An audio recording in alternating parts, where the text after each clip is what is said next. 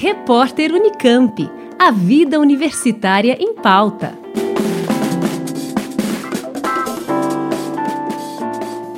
O que pode mudar no Brasil com a chegada da variante Delta do novo coronavírus?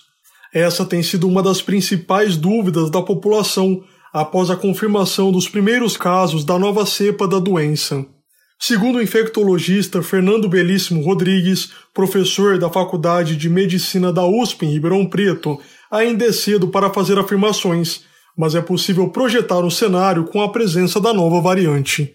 Com o fato da gente ter comprovado a circulação da variante Delta na cidade de Ribeirão Preto, não causa estranhamento ou surpresa uma vez que essa variante já tinha sido detectada em vários locais do Brasil, inclusive na nossa região.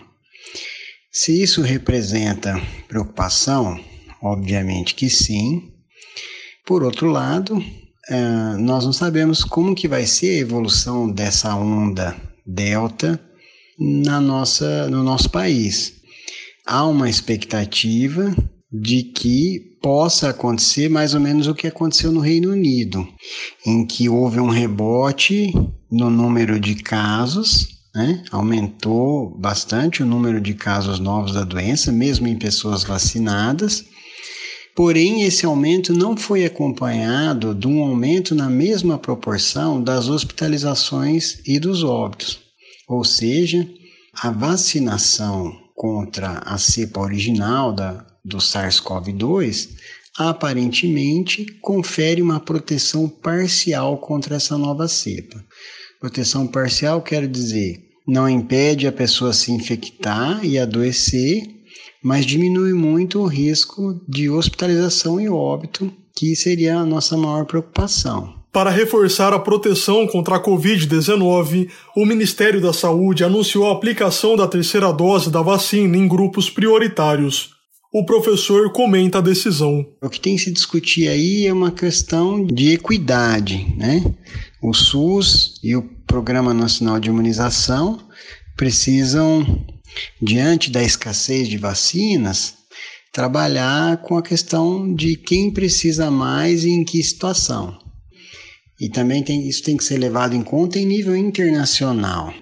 É, muito tem sido questionado dos países mais desenvolvidos estarem aplicando terceiras doses, enquanto muitos países pobres sequer conseguiram vacinar primeiras doses em grupos prioritários. Ribeirão Preto confirmou os primeiros casos da nova variante nesta semana.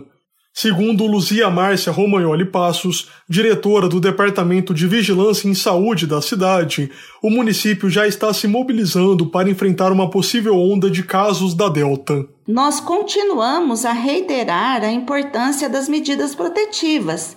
A variante Delta, ela tem como característica uma maior transmissibilidade, então ela vem com a necessidade da gente reforçar ainda mais a importância de que todos nós temos que seguir as orientações, principalmente do uso de máscara, de evitar as aglomerações, de uso do álcool gel e da lavagem das mãos, que a gente, quem tem sintomas da doença, que procure atendimento e faça a coleta de exames para que essas pessoas sejam isoladas e que não perpetuem essa transmissão e que também as pessoas que têm contato ou são comunicantes domiciliares de pessoas hoje com diagnóstico positivo para Covid, para que essas pessoas também fiquem em quarentena, né, para que a gente diminua esse poder de transmissibilidade.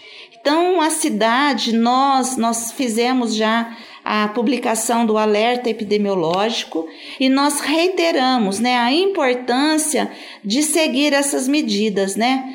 Que nós estamos e evitar as aglomerações a todo custo. Apesar disso, Luzia afirmou que a cidade não deve retroceder na flexibilização dos setores econômicos que devem continuar funcionando seguindo as orientações vigentes no atual decreto. Quanto à questão da retomada das atividades comerciais presenciais na cidade, a nossa recomendação é que elas continuem, né, como elas estão é, orientadas, né, pelo último decreto e que realmente a gente siga e se preocupe em evitar ao máximo as aglomerações.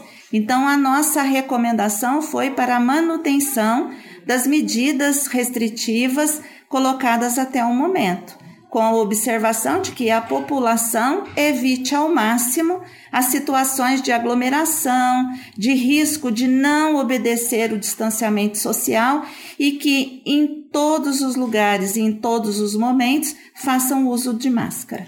O professor Rodrigues concorda com a decisão, mas faz algumas ressalvas sobre o assunto.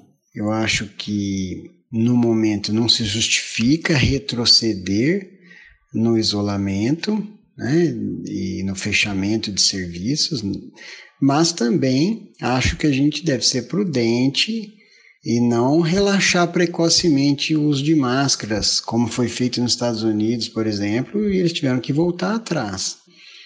Então eu acho que a gente pode levar uma vida mais próxima do normal, com tudo funcionando, porém mantendo distanciamento, higiene de mãos, uso de máscaras. Isso não tem prazo para acabar. E provavelmente será necessário por muitos meses ainda, talvez anos.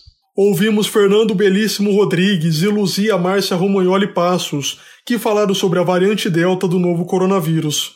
Eles discutiram a vacinação da população e a retomada das atividades presenciais em Ribeirão Preto.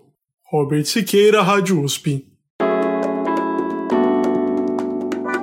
Repórter Unicamp.